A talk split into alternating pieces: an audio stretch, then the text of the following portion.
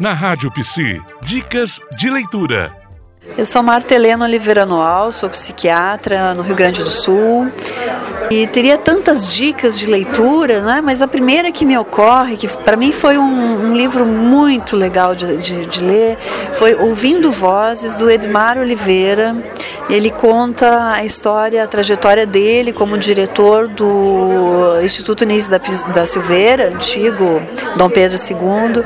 E é um livro muito bonito, né? que fala de coisas extremamente tristes, mas dentro de uma perspectiva de que aquilo não precisa acontecer e, de, e ele mostra ali toda a transformação que ele empreendeu enquanto era diretor do Instituto Nise da Silveira ali. Ler, ler sobre saúde mental. Você ouviu na Rádio Psi Dicas de Leitura.